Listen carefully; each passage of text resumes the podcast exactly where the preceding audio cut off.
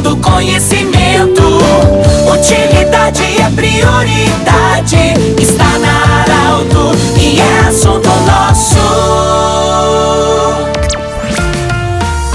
Com muita honra e alegria, estamos iniciando o assunto nosso desta sexta-feira e nós estamos vivendo a gincana. Hoje inicia a gincana do município de Veracruz. Grande abraço a todos os gincaneiros. Que todos tenham muita saúde sucesso. Estamos juntos. Vamos falar sobre saúde nesta sexta-feira para o Unimed, Vale do Taquari, Vale do Rio Pardo, também para a Cindy Lojas. Cindy Lojas lembra. Compre no comércio local, valorize a economia do seu município e também Centro Regional de Otorrino Laringologia. Nós estamos com muita alegria recebendo aqui hoje a doutora Camila Chefa ela que é reumatologista. Doutora Camila, bem-vinda. Nós agradecemos muito. Essa é uma pauta que há tempo já estava sendo reivindicada pela nossa audiência. Quando se ouve a frase, a gente conversava antes do programa, quando se ouve a frase, bah, tá ficando velho, tá com dor, tá com reumatismo, um engano muito grande as pessoas falar sobre isso. Bem-vinda e como é que nós interpretamos? Como é que você interpreta reumatismo? Como é que isso pode ser avaliado na área médica? Obrigada pelo convite, Pedro. Então, na área médica, na reumatologia, a gente interpreta que o reumatismo pode ser autoimune e não autoimune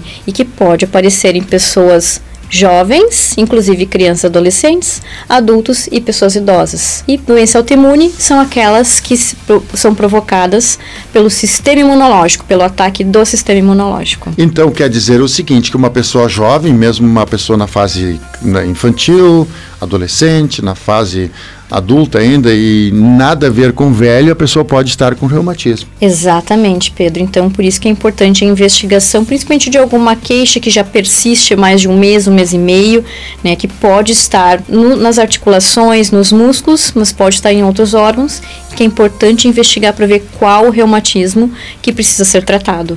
Qual é a importância, doutora, de fazermos um bom diagnóstico e sabermos se estamos ou não estamos com reumatismo?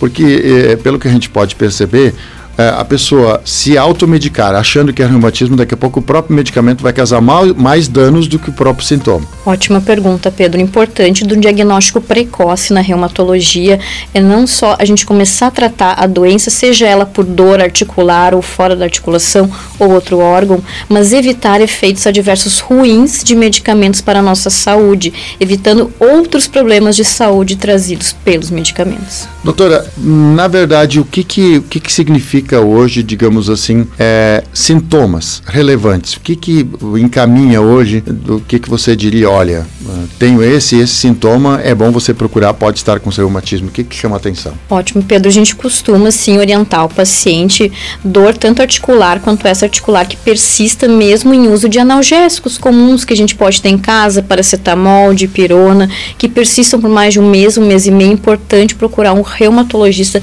para investigar o reumatismo ou até outras doenças causadoras de dor articular ou fora dela. Doutora, é, muitas pessoas perguntam, ah, com certeza estão, estão perguntando, e quem está nos ouvindo agora, o reumatismo, alguns tem cura, não tem cura, é uma doença crônica, como é que isso funciona? O reumatismo, quando ele é autoimune, Pedro, ele é uma doença provocada pelo sistema imunológico, então infelizmente a gente não tem cura, são doenças classificadas como crônicas, uhum. já que a gente não tem como curar o sistema imunológico.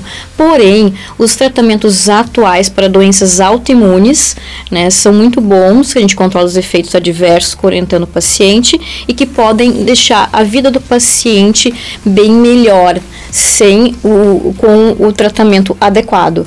Já o reumatismo não autoimune, a gente pode sim por um tempo, né, dependendo da causa, já dar um, um tratamento adequado que pode curá-lo ou amenizar a sua queixa. Sim, doutora, e quando a gente fala, quando a gente fala, por exemplo, de família, um familiar, um tem reumatismo. O reumatismo é hereditário, ele pode ir de pai para filho, de, enfim, ele é hereditário de uma, uma pessoa para outra? O reumatismo, ele tem o autoimune, tem um componente hereditário, né? É mais comum a presença de doenças autoimunes em pacientes com que já tem algum familiar próximo, pais, tios, avós, com um tipo de doença autoimune, mas não é um, um requisito obrigatório para ter um reumatismo. Que, que você diria hoje, cuidar dos fatores externos? Alguma coisa pode contribuir para que a gente possa desenvolver reumatismo? Uh, o reumatismo, principalmente o autoimune, alguns a gente chama de gatilhos, ou seja, que inicia uma resposta autoimune no paciente. Né?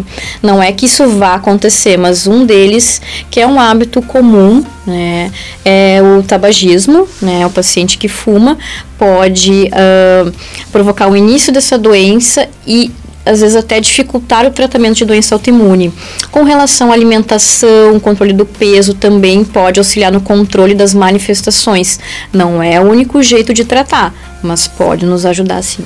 Doutora, muitas dores e muitos tipos de reumatismo, é, inclusive para vocês médicos, fica complicado de, de, fazer o diagnóstico. Quantos tipos de reumatismo hoje nós podemos ter e, e, quais são aquelas situações mais complicadas de saber se é ou não é reumatismo? O reumatismo, assim, entre autoimunes, doenças autoimunes e não autoimunes, tem mais de 100 doenças. Os mais, assim, difíceis de fazer o diagnóstico exige mais, assim, uh, de anamnese, que é a conversa com o paciente, o exame físico e exames laboratoriais e de imagem, é o reumatismo autoimune, que a gente investiga para dar o diagnóstico diagnóstico correto, já que nós vamos controlar a imunidade do paciente com remédios. Nós conversamos com a Camila Schaefer, ela que é médica reumatologista. Nós queremos agradecer muito a sua companhia, lembrando que esse programa estará em formato podcast em instantes, na Arauto 957, também no Instagram da Arauto. Um grande abraço do jeito que você sempre quis. De interesse da comunidade, informação gerando conhecimento,